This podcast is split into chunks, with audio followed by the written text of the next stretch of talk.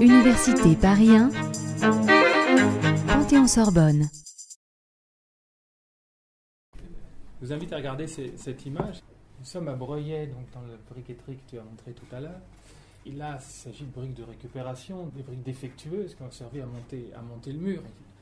Euh, on a l'impression que ce qui est sous nos yeux est un peu construit en fonction des matériaux qu'on a un peu sous la main. C'est quand même fréquent dans la deuxième moitié du 19e siècle. Après, on a l'intervention d'architectes, et c'est ce qui euh, retient notre regard, parce que malgré tout le soin qu'on apporte à, étudier les formes en fonction de, de leurs fonctions, on est séduit par une certaine esthétique, et l'architecte nous accroche toujours au final sur le terrain.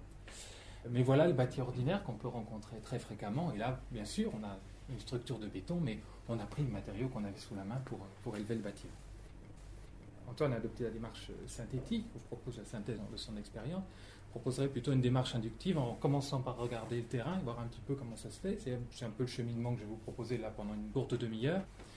Alors, je reviens souvent à cette papeterie d'Essonne parce que finalement, c'est l'un des rares sites qui soit encore. Enfin, maintenant, c'est terminé, hein, on n'a plus- rien, mais quand on a fait l'inventaire, on a finalement sous les yeux une, chronologie de l'usage des, des matériaux depuis la fin du XVIIIe siècle jusqu'à nos jours. Lorsqu'Antoine m'a demandé de réfléchir à l'importance de l'emploi de la pierre meulière dans l'architecture industrielle, j'ai tout de suite pensé à ce bâtiment-là. Alors, ça vous surprendre, c'est quand même sans doute pas le plus beau du site, mais euh, c'est l'un des premiers grands bâtiments de la plus grande papeterie de France et vanté comme tel par euh, Julien Turgan en 1861. Il écrit ça. Nous arrivons devant une énorme construction en pierre meulière nouvellement bâtie. C'est le grand atelier de triage des chiffons de la papeterie d'Essonne, qui était la, papeterie de Paris, hein, qui a fabriqué le papier euh, impression écriture pour le développement du livre dans la première moitié du, du 19e siècle. Je ne m'arrêterai pas aux matériaux en regardant un bâtiment comme ça. Parce qu'on a aussi, bien sûr, pour mission, lorsqu'on arrive sur un terrain, d'essayer de qualifier le bâtiment et peut-être de lui donner un sens pour une éventuelle reconversion.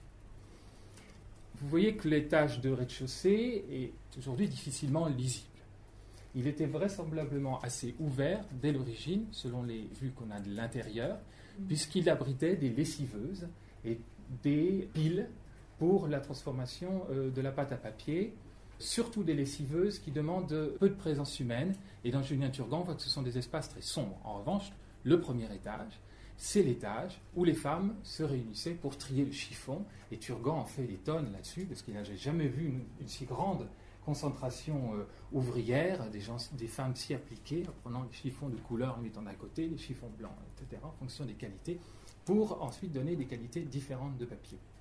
Voilà ainsi le rôle que nous pouvons jouer.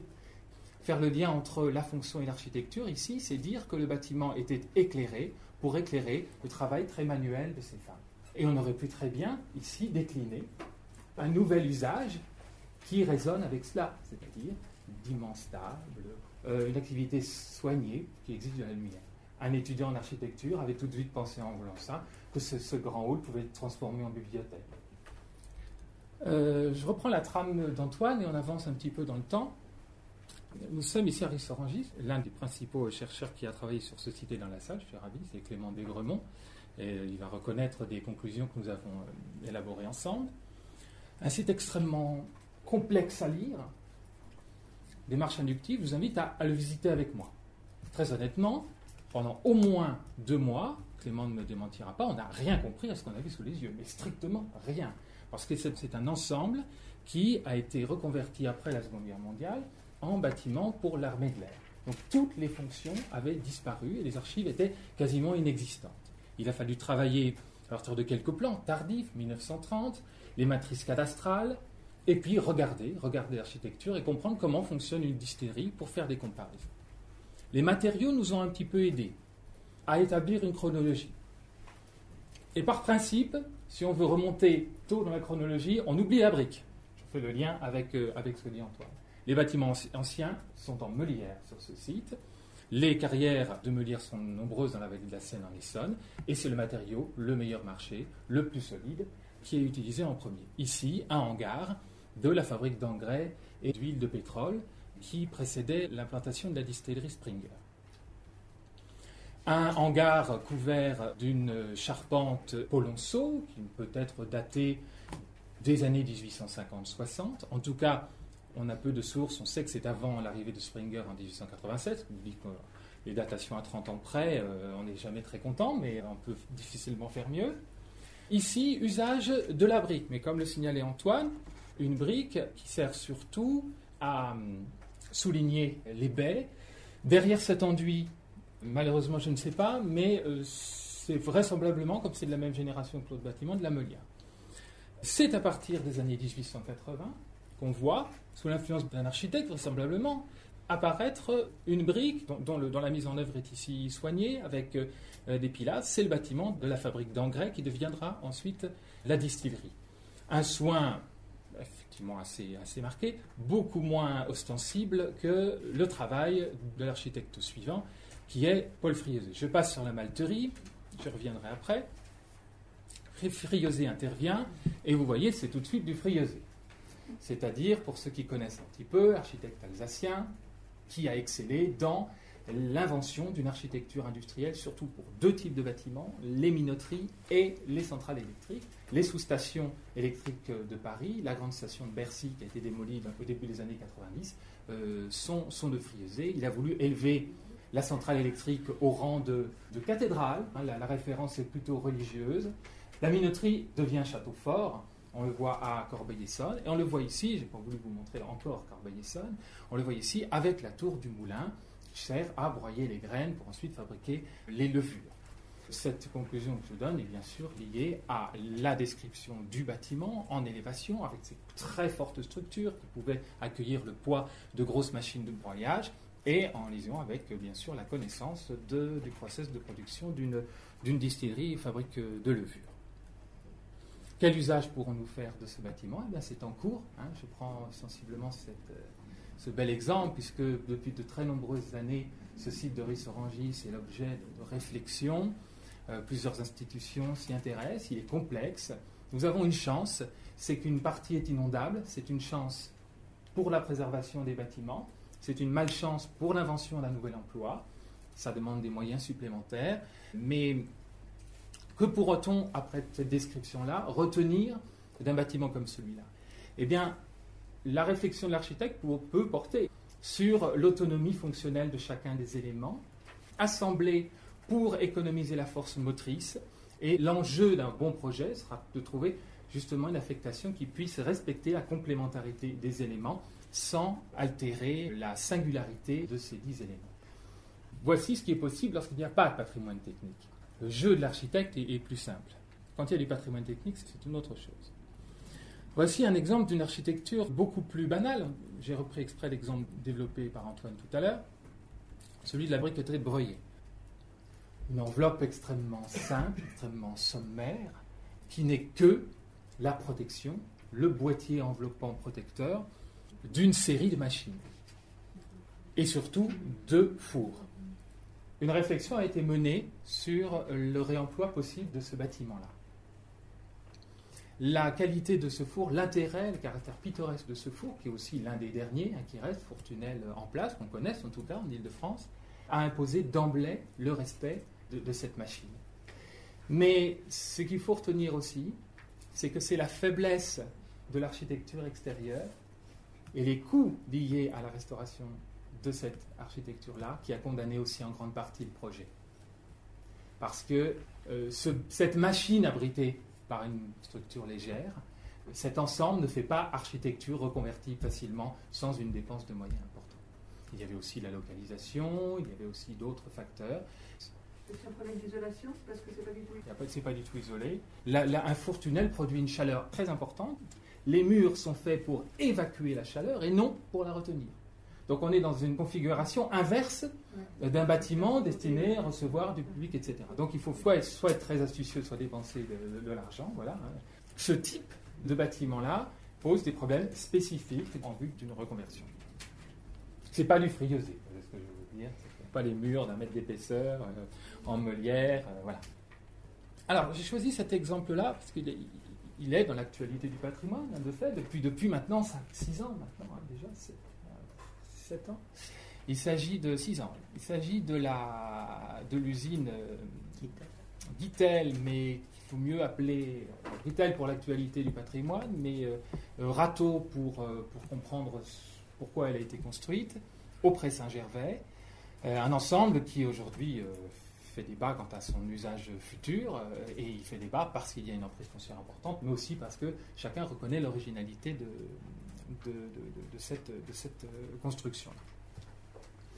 Alors, la lecture que m'a proposée Antoine dans la ligne de sa, de sa réflexion, euh, c'est de dire on est face à une, usine très intéressante parce que c'est une sorte de, de terminus dans l'évolution de l'usage de la brique euh, rouge, avant l'usage généralisé de la brique silico.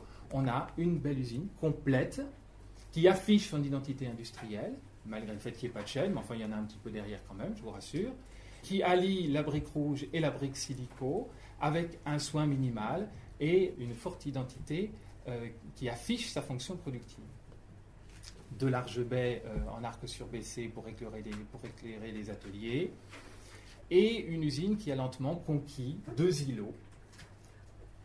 Cette usine, c'est l'usine Rateau, de l'ingénieur euh, académicien Rateau, qui a inventé le compresseur et qui a connu une forte euh, croissance dès 1917, parce qu'il a pu équiper les brigades 14 de l'armée française, les compresseurs permettant de rattraper la, baisse de, pression dans les moteurs lorsque les, lorsque les avions euh, volent en altitude. Il, a été élu académicien grâce à ça et il produisait des compresseurs et tout type de, de pompes dans ses ateliers. C'est ensuite, après la Seconde Guerre mondiale, devenu une, usine de roulement à billes, Gitel, Gitel Etienne, qui a fermé dans la fin des années euh, euh, 1990, début des années 2000.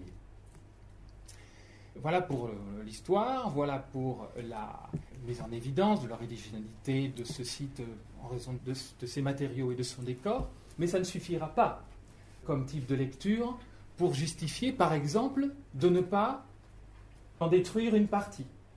Lire l'architecture industrielle, c'est aussi lire la complémentarité entre les bâtiments. Et ici, c'est particulièrement exemplaire. Voici une clé de lecture. Volontairement, je vous ai montré ce, pan coupé orné d'un oculus. Qu'est-ce que cet oculus? Eh bien, d'abord, ce bâtiment-là, quand on regarde en détail, euh, c'est le plus ancien, celui de Langue, 1914, le tout premier construit. Et dès 1914, il porte l'horloge de l'usine. La voici ici. En trois ans, l'usine est construite. L'horloge de l'usine n'est pas sur un pignon, elle n'est pas sur une tour, elle est à l'entrée de la rue. Cette rue n'est pas la rue Carnot auprès Saint-Gervais, c'est la rue Rateau, c'est la rue de l'usine. Un petit peu comme on a vu, comme on, peut le constater chez Renault qui avait annexé euh, une partie de la ville. Eh bien, détruire une partie de l'usine Vittel, détruire l'autre côté, n'en garder qu'un, c'est détruire toute la signification, de- en tout cas une grande partie de l'histoire de, de cette usine, en ayant que le principal axe de circulation euh, de, de cette usine, c'est tout simplement la, la rue Carnot. D'où l'intérêt de conserver les deux façades de l'usine qui se, qui se regardent. Si, bien sûr, on défend un argumentaire patrimonial et qu'on souhaite une lecture cohérente du site, conserver une lecture cohérente du site. On peut très bien aussi avoir un autre mode de lecture, euh, urbain, économique, etc. Mais si on s'appuie sur le patrimoine, on ne peut pas euh, euh, dénigrer ce, type, ce type d'argumentaire. Je vous montre, hein, la, cohérence des façades, qui bien sûr ont été en partie dénaturées, mais qui, qui restent lisibles. Et voilà l'autre côté de la rue qui dialogue avec un pont qui avait été construit en plus entre les deux parties qui, signe définitivement cette euh, complémentarité. L'intérieur, je le montre là pour Antoine, on a une structure de briques mais une charpente en bois hein, avec les lanterneaux qui servent à la fois à éclairer et à aérer. Des charpentes métalliques pour, pour d'autres, euh, parties. On est tout simplement euh, deux ans plus tard. Hein, on a utilisé la charpente métallique alors que quelques mois avant, euh, on avait utilisé la charpente en bois. Je termine très vite, vous voyez, j'ai fait exprès très vite sur un, ensemble euh, assez fascinant hein, qui, nous, a donné envie de, publier, qui a euh, donné lieu à une grande re- reconversion récemment, les Grands Moulins de Pantin. La grande minoterie qui est aujourd'hui reconvertie n'est pas la première sur le site, je le rappelle, donc un site ancien, très intéressant, qui offre une première clé de lecture entre le canal de Dourques et la voie ferrée, sur une parcelle extrêmement exiguë, mais très intéressante puisqu'elle se situe aux portes de Paris. L'exiguïté de la parcelle nous permet de comprendre beaucoup de choses euh, lorsqu'on étudie une, usine urbaine. Ces développements sont souvent liés à la, possibilité de, conquérir des emprises foncières à proximité ou l'impossibilité de le faire. Le moulin s'est construit euh, progressivement après la Première Guerre mondiale euh, contre l'ancien moulin. Et voici le terme de, l'évolution de la parcelle, un, ensemble extrêmement contraint sur, sa parcelle. Voilà ce que nous pouvions voir au terme de la construction, et au terme même de la vie du moulin, puisque la photo est prise en 2001, avant le début de la réflexion sur une reconversion. Alors cette, cette image, je vous invite à, la regarder, parce que en fonction de,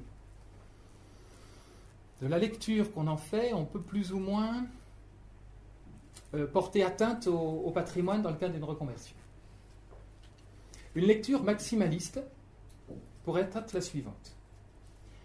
On observe un équilibre des masses entre le magasin à gauche et la euh, semoulerie à droite. Il est assez clair dans le travail du constructeur de la, de Léon Bailly, en 1952, donc 30 ans après la, la construction de la minoterie que vous avez en cœur, qu'il a voulu conserver, rétablir un certain équilibre et que la, commande qui lui a été donnée lui a permis justement de faire que le moulin soit l'élément central de la cour. Il a souligné les horizontales, comme euh, Friosé avait souligné les horizontales à gauche, il a voulu que les bâtiments se répondent. Une logique donc maximaliste consisterait à dire je, regarde le bâtiment dans l'état final de sa construction, c'est toute l'histoire de l'enchaînement des architectes qu'il faut essayer de respecter et dont il faut rendre compte. Et donc, on conserve ce moulin. Puisque c'est souvent une grille de lecture qu'on nous, impose, une usine doit être considérée sur l'ensemble de son histoire jusqu'à ses derniers développements. Une autre logique, qui est celle qui a été retenue, qui est la logique minimaliste, consiste à dire je veux retrouver le moulin d'origine tel que le premier architecte l'a conçu. Et à ce moment-là, je détruis la semoirie, je détruis le, évidemment le silo qui, rajoute, et je, joue avec euh, les formes en fonction de ce que je crois être euh, l'origine du bâtiment et de ce que je crois être, pouvoir être sa pérennité. La logique fonctionnelle maintenant, qui pourrait être de nouveau mobilisée pour dire que garde-t-on? va vraiment dans le sens de la logique minimaliste. Parce que si on veut reconstituer le process de la minoterie, on se rend compte que tout se passe dans le moulin de 1900, dans la minoterie 1923-1925, celle d'Eugène Haug, parce que l'architecte Eugène Haug est allé jusqu'au terme de la réflexion sur ce que pouvait être une minoterie.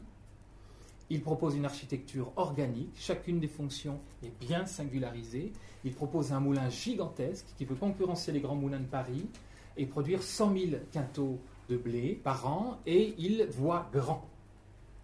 Et dans cette mesure, on peut très bien défendre l'idée selon laquelle on peut détruire la semolerie, puisque si on veut, pour les générations euh, à venir, montrer comment fonctionnait une minoterie, lire dans l'architecture, qui est une architecture parlante, les mouvements, nous pourrons le faire en ne conservant que le bâtiment d'Eugène Haut. Je vous rassure, ce n'est pas ça qui dicte les premiers projets d'architecture. Mais nous, on peut se dire, oui, a priori, on pourra peut-être défendre ça. Tout dépend jusqu'où on va ensuite. On, aurait pu reconvertir la semolerie, il y avait un projet qui l'autorisait mais euh, le discours patrimonial aurait dit que ben, cette semonnerie a toujours été à l'écart, n'a pas fonctionné avec le moulin. Là où le discours fonctionnaliste ne fonctionne plus dans le cadre d'une réhabilitation, c'est lorsqu'on s'attaque au silo, silo-canal. Pourquoi? Alors c'est très intéressant de, lire la, manière dont l'architecte s'est défendu de construire euh, cet énorme silo de, 3000 quintaux le long, le long du canal. Il n'avait pas le droit de le faire si haut déjà, alors il a expliqué que c'était pour les besoins d'industrie, puis que ça ferait un signal dans la ville. Bon, à Pantin, on acceptait à peu près tout à l'époque, donc c'était dérogatoire et c'était très bien. Euh, mais l'architecte de la ville a quand même dit, bah, ce serait quand même bien que vous essayiez d'habiller ce silo. Alors pour Eugène ce n'était pas un problème, il était tenant de l'historicisme, Et donc, euh, il avait l'habitude de, couronner ces, bâtiments euh, de, tours de, plan barlon en, en encorbellement, avec, avec ces, toits à pans brisés extrêmement, extrêmement aigus. Mais il a quand même répondu en disant, vous savez, je vais avoir du mal à vous faire des fenêtres sur le silo. Parce que c'est quand même un silo. Et les grains doivent être conservés, l'obscurité, etc., etc. Et ce qui est amusant, c'est que dans le cadre de leur conversion, les architectes ont été totalement d'accord avec l'architecte de la ville. Enfin, des fenêtres sur un silo. Elles sont percées, ce qui est peut-être aussi un clin d'œil à, l'histoire, parce que cette anecdote est assez connue. Et on en a fait beaucoup pour garder cette, cette structure-là, vraiment beaucoup. Ce qui est d'origine, ce n'est plus que le couronnement. Parce que tout ça, c'est entièrement neuf. Selon un procédé absolument fascinant, qui a demandé des moyens tout à fait colossaux. On a grignoté les cellules des silos par le dessous. On a remonté les planchers au fur et à mesure. Pourquoi est-ce qu'on a grignoté les silos par le dessous?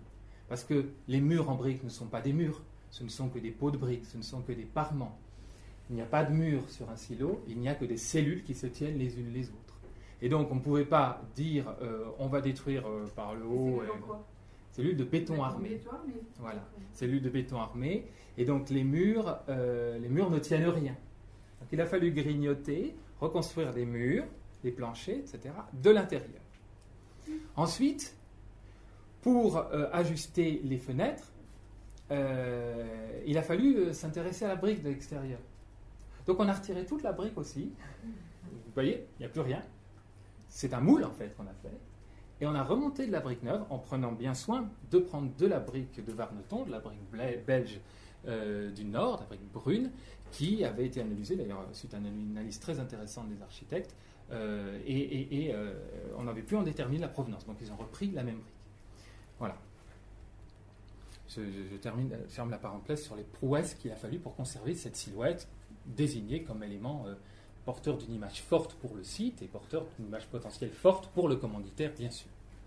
Côté moulin, bon, on ne le voit plus là, c'est clair, la, logique euh, de l'élévation de, de, de, Haug, qui voulait un moulin extrêmement élancé, euh, manifeste du néo-régionalisme alsacien en Ile-de-France, la grande minoterie des grands moulins de Strasbourg face aux grands moulins de Paris, qui, fait la nique Grand Moulin de Paris juste aux portes de Paris, c'était quand même bien ça la mission euh, assignée à, Eugène Haug, et eh bien là, euh, depuis, la voie ferrée de l'Est, on, ne le voit plus. On le voit bien de, l'autre côté, mais pas, depuis là.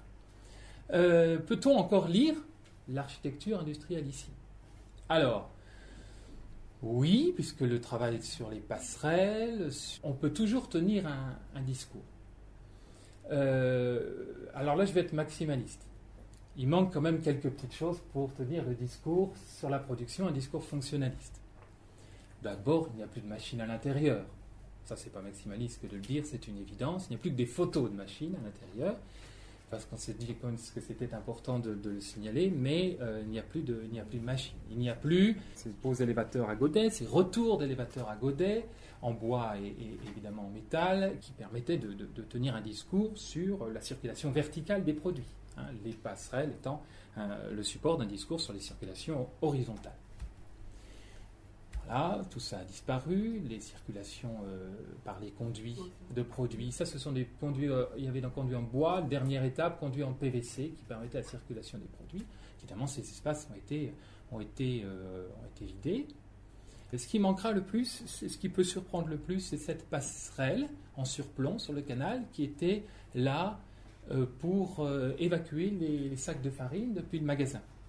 Et euh, là, alors, petite face ici de, notre photographe, il s'est mis exactement à l'endroit où le passage se situait, une petite passerelle élégante sur, depuis le magasin jusqu'à cette passerelle-là, pour montrer qu'elle avait, qu'elle avait disparu. Donc cet ensemble-là, n'est plus qu'un bel objet planté au milieu du moulin et ne permet plus un discours. On peut-être dire que c'est un, détail, on peut le reconstituer soit par image de synthèse, soit plus simplement par l'imagination. Dans le magasin, euh, toutes les circulations ont, disparu. Il reste une machine, je vais terminer là-dessus puisqu'il est là. Voilà comment elle se présentait, cette euh, chaudière double Babcock et Wilcox de 1927, euh, l'une des rares qui reste en, Ile-de-France dans un bâtiment industriel. Elle se présentait avec toute son armature et l'on pouvait lire bien sûr la- la circulation des produits, du charbon qui alimentait la grille mécanique, une grille mécanique sur laquelle reposait le, charbon qui était brûlé à l'intérieur de, la machine. La chaleur euh, se répartissait sur les tubulures et la vapeur d'eau était récupérée dans les ballons euh, en position supérieure. Tout cela, on peut encore le lire. Ce qu'on ne peut pas lire, vous allez voir, ce qu'on ne peut pas lire, c'est l'acheminement des produits et tout euh, ce que les architectes avaient appelé la- l'accastillage tout autour, qui permettait tout simplement l'entretien. On ne peut plus lire aussi, à l'étage supérieur, les phases de concassage du charbon et les phases d'évacuation des fumées, puisqu'il y avait euh, des, cheminées Pratt avec un ventilateur à leur base qui évacuait plus, rapidement les, fumées. Voici aujourd'hui euh, cet objet nettoyé, identifié. Il a perdu ce qui permettait sa lecture dans son rapport avec le bâtiment. Donc c'est un, objet artialisé. Euh, voilà aussi un- je termine là-dessus, un, un- un- un débat euh, récurrent autour de la conservation du patrimoine technique. Euh, les objets, euh, même s'ils sont esthétiquement tout à fait, tout à fait forts hein, dans cet ensemble, il n'y a pas aucun, a aucun doute, même si l'historien des techniques peut tenir un discours dessus, est-ce que euh, ce n'est pas se, se priver d'une partie de- du patrimoine que de les artialiser, que de les isoler de leur contexte initial dans le cadre d'un projet qui a ses contraintes, hein, d'un programme qui a ses contraintes, ici un programme de bureau? Voilà,